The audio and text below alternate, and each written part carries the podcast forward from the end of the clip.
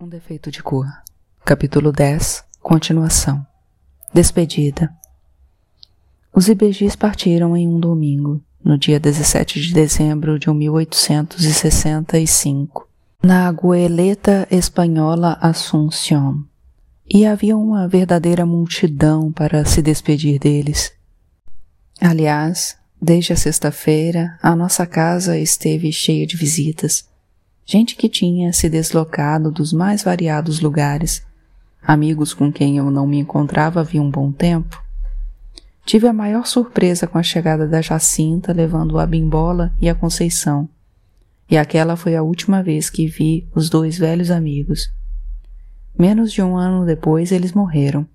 Primeiro a Bimbola e logo em seguida a Conceição, sem qualquer doença aparente, apenas pelo cansaço de viver o mesmo do qual a sinhazinha tanto reclamava. Eu ficava pensando em como era estranho eu ainda chamá-la de sinhazinha, visto que era mais velha que eu, que já me sentia velha o bastante. Logo que acabou a festa, entrei no quarto e me sentei à secretária que tinha mandado colocar bem de frente da janela e escrevi para sinhazinha, dizendo como me sentia o quanto estava triste e feliz com a partida dos meus filhos, que, finalmente, estavam começando suas vidas.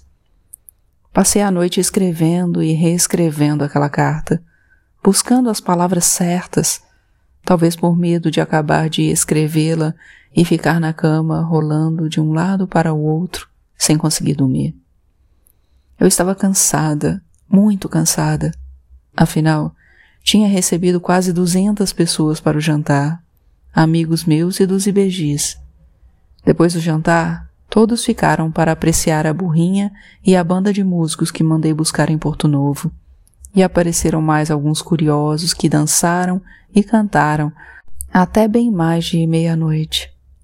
Antes disso, eu já tinha mandado as crianças para a cama para que estivessem descansadas no dia seguinte mas pelo menos o João eu sei que pulou a janela e voltou a se encontrar com os amigos na praia.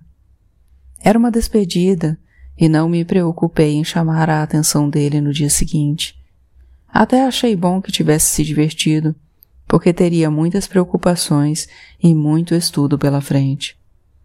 O navio partiria logo depois do almoço, e fiz questão de ir até a cama de cada um deles, acordá-los e perguntar se era aquilo mesmo que queriam, se estavam certos daquele caminho para suas vidas. Não sei o que faria se dissessem que não, mas preferi perguntar, até para me isentar de qualquer culpa em caso de arrependimento quando já estivessem na França.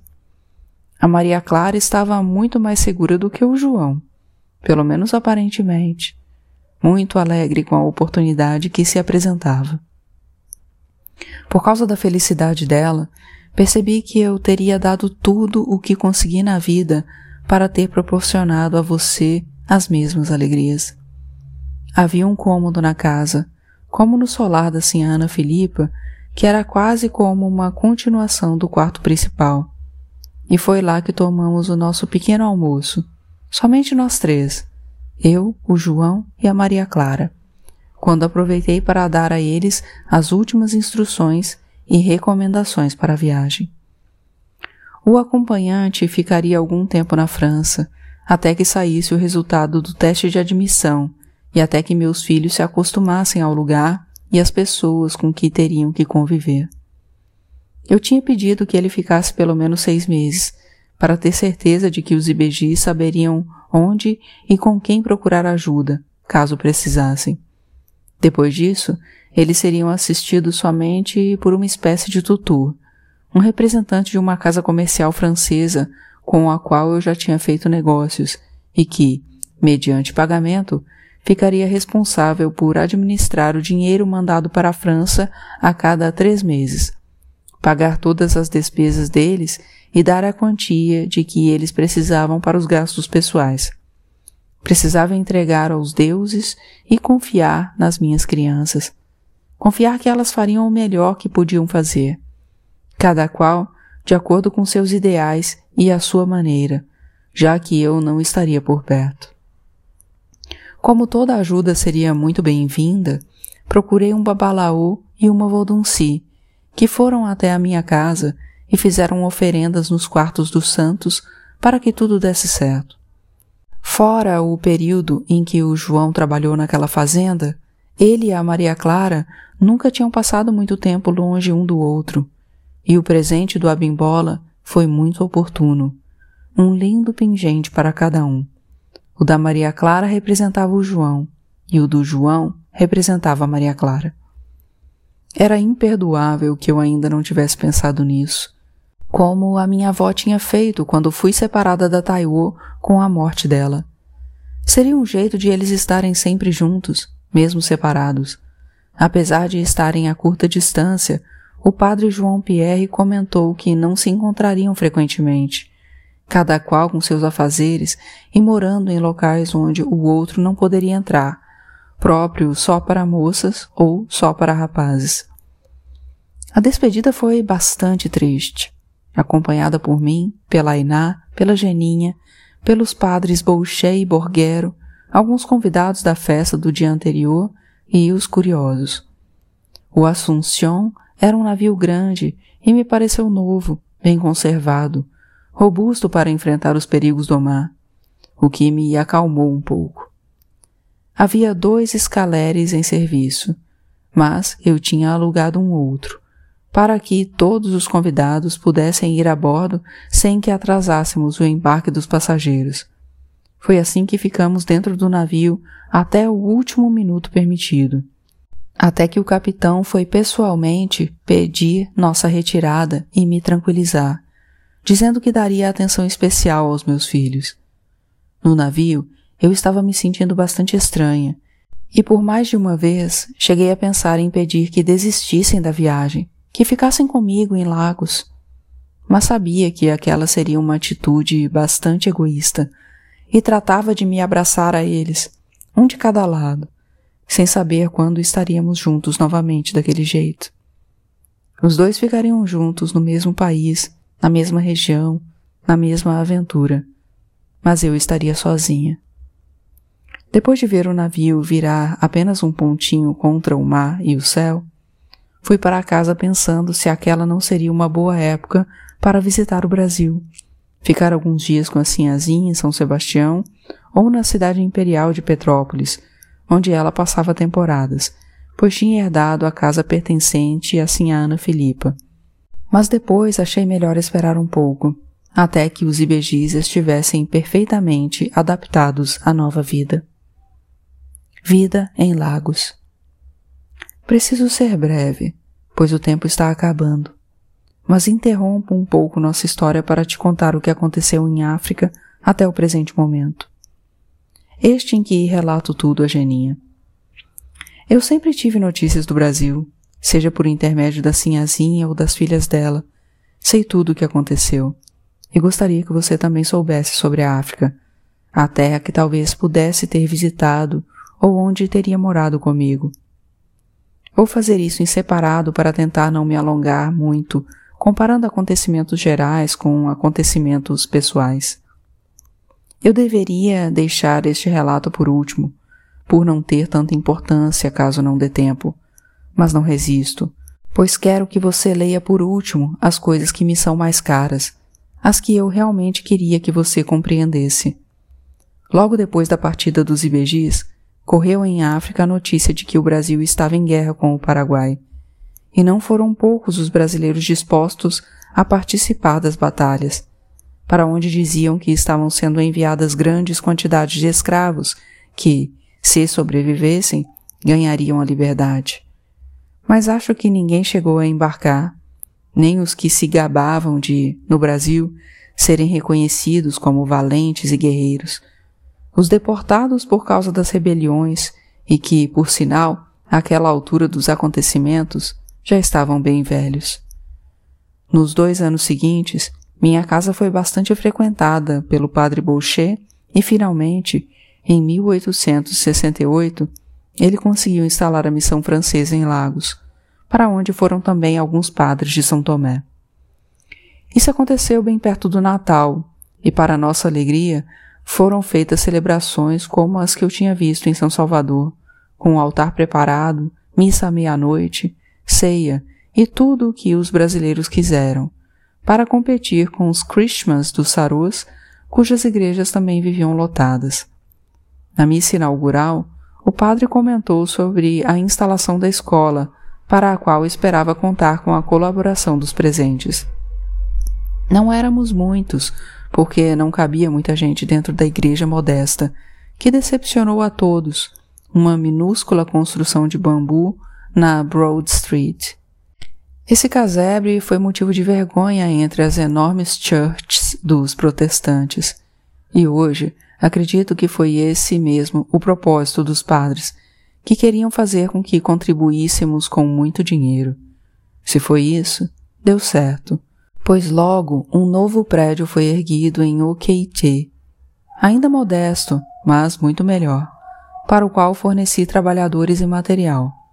Naquela época, estimulada pelos padres que continuaram a se hospedar na nossa casa, apesar de já terem o alojamento da missão, voltei a frequentar a igreja. Participava da festa de Natal, da procissão do Corpo de Cristo, da Epifania, da cantata do ofício de Nossa Senhora, que acontecia depois da missa do sábado, e das novenas, sobretudo a da Imaculada Conceição, a mais concorrida, a mais bonita, tão grandiosa que até parecia a festa da Nossa Senhora da Praia, em São Salvador. Para enfeitar a igreja, os comerciantes brasileiros mandaram buscar na Bahia quadros e estátuas de Santo Antônio, São Francisco e São Benedito, entre outros, todos os paramentos e quatrocentos lampiões que, acesos ao mesmo tempo, lembravam um fogo de vista. A igreja de Okeite ficou linda, mesmo pequena, e seria substituída, alguns anos depois, pela catedral construída com tijolos fabricados em olaria que ajudei a montar no terreno doado pelo governo de Lagos, em Ebute Meta. Estive muito empenhada na construção da catedral, inclusive mandei buscar no Brasil um dos mestres de obras, o que finalizou a construção depois que o primeiro se desentendeu com o padre supervisor. O altar-mor e a cátedra do bispo foram esculpidos pelo carpinteiro Baltazar dos Reis, que também fazia trabalhos para mim. O mais hábil carpinteiro que já conheci, que fazia objetos, móveis e enfeites que ganhavam todos os concursos dos quais ele participava. Da festa inaugural da obra, quando todos nós carregamos tijolos de Ebute Meta do outro lado da laguna até o terreno de Okeite, seguidos por bandas de música e pelo governador de Lagos, até o dia da inauguração. Foram três anos, quando então houve uma festa maior ainda. A catedral não saiu como os padres planejavam, porque, nos últimos meses, e com o mais caro por fazer, as doações rarearam, afetados pelos tempos cada vez mais difíceis. A Inglaterra, um dos países que mais negociavam com a África, passou por uma grande recessão começada em 1873, que afetou demais o comércio do óleo de palma. O preço já estava ruim, com os fazendeiros e comerciantes dizendo que quase não tinham lucro algum, mesmo quando imitavam o que os ingleses faziam com a bebida que nos vendiam, isto é, misturando coisas ao produto para fazê-lo render mais.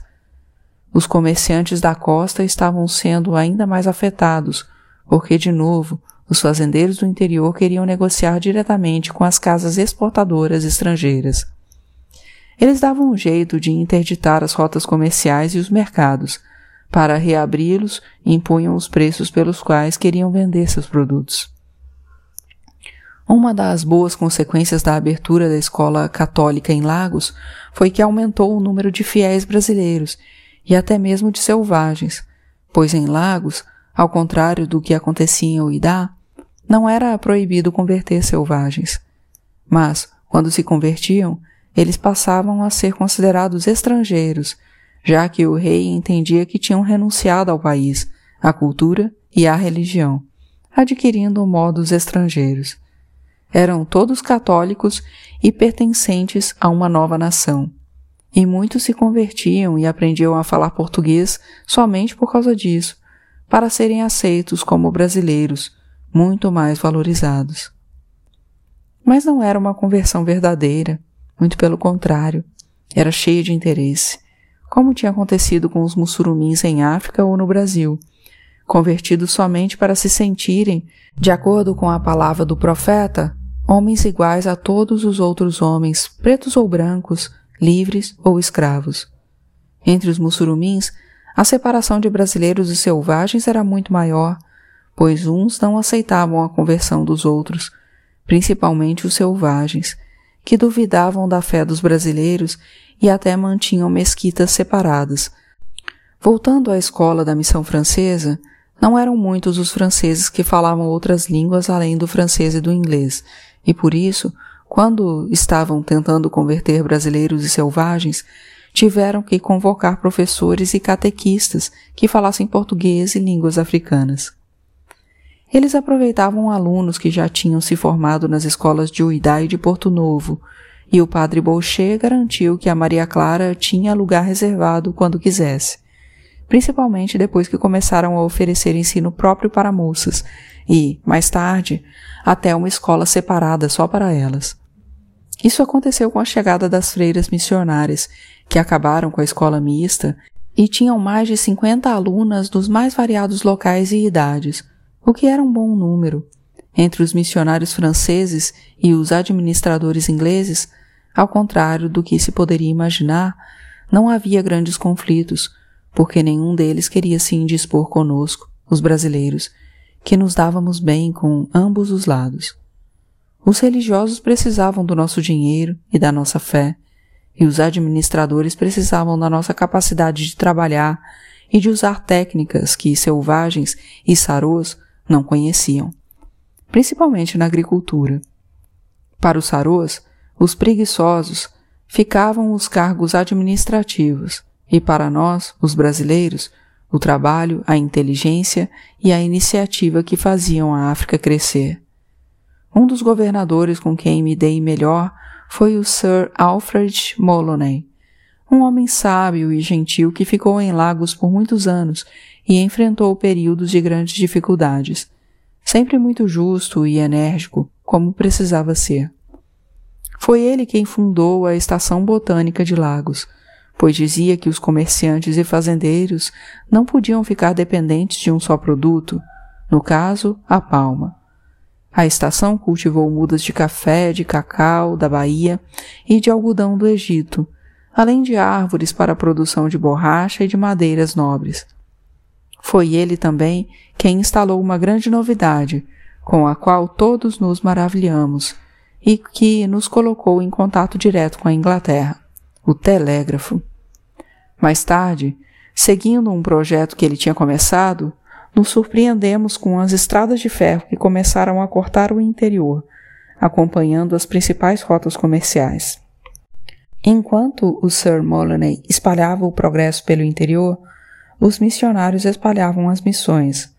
Abeokutá, Oió, Ijebu, não sem grandes dificuldades para converter os pagãos, a não ser por algumas crianças que eram dadas para os que os padres cuidassem, ou como garantia de empréstimos em dinheiro, que eles também faziam para complementar os parcos rendimentos que ganhavam dos brasileiros ou recebiam da França. Quanto mais entravam pelo interior, fora das rotas comerciais, mais distantes os selvagens estavam do que eles chamavam de Palavra de Deus. Os problemas entre brasileiros e ingleses começaram a aparecer depois do governo do Sir Moloney e ocorreram porque nós, os brasileiros mais ligados à política, que participávamos ativamente das associações, achávamos que o governo inglês seria transitório, que logo estaríamos ocupando cargos mais importantes. Como isso não aconteceu, e depois que o governo britânico tornou obrigatório o ensino em inglês em todas as escolas da colônia e o uso da libra como moeda única, abrindo inclusive um banco, acabamos nos unindo aos selvagens. Era o que nos restava, pois inicialmente os sarôs estavam do lado dos ingleses. Apoiando os selvagens, começamos até mesmo a nos interessar um pouco pela cultura deles, ou fingíamos nos interessar só para aborrecer os ingleses. E alguns jornais até publicaram textos em línguas africanas, principalmente em Yorubá.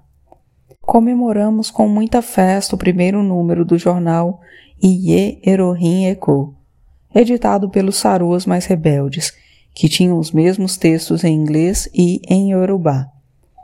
Isso de alguns Sarus se unirem a nós foi muito bom, e era interessante ver que o desentendimento deles com os ingleses nem era tanto político como o nosso, mas sim religioso, principalmente com a Church Missionary Society. Eles chamavam de cisma, e primeiro foram os batistas, depois os anglicanos e os metodistas que fundaram religiões independentes.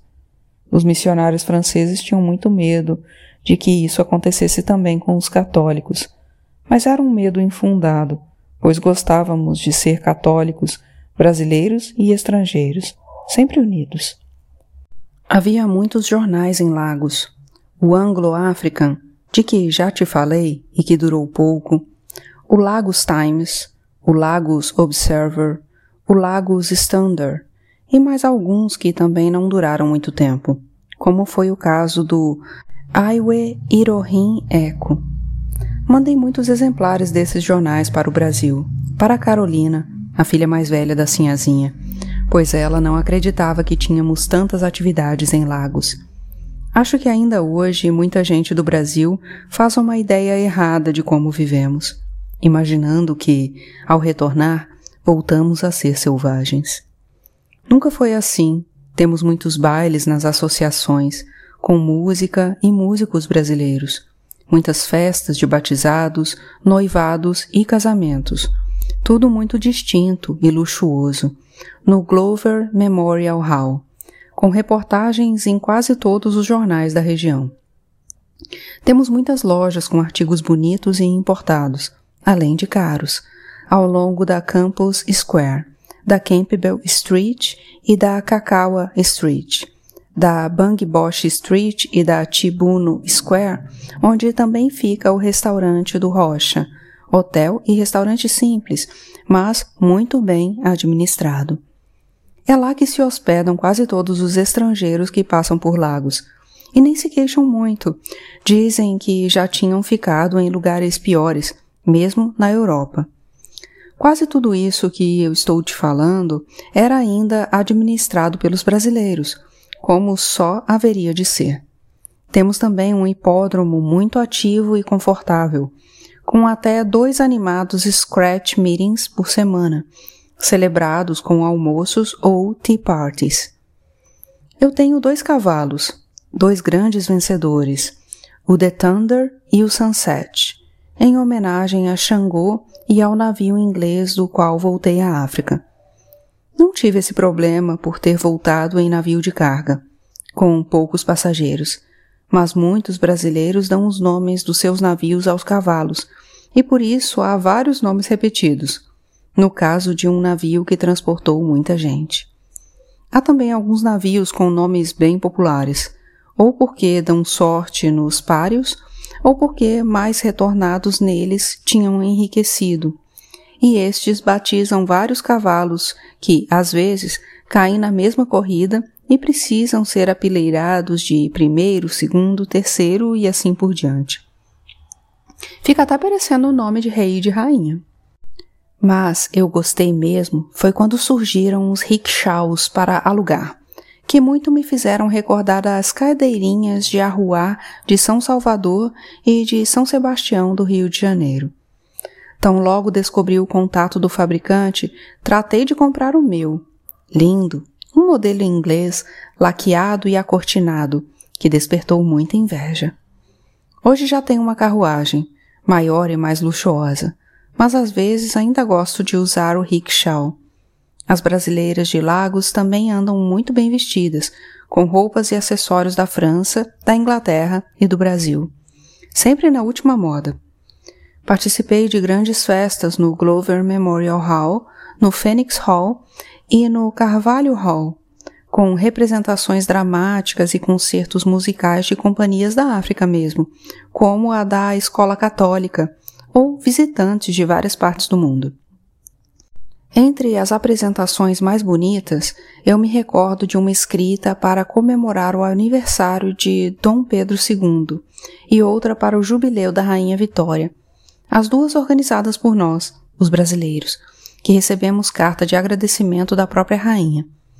A Companhia Dramática Brasileira, de Lagos mesmo, está sempre apresentando pequenas comédias, dramas, cantigas, números de violão e de violino, tudo organizado pelas sociedades. Mas seu grande sucesso foi a comédia de Molière, Le Bourgeois Gentilhomme.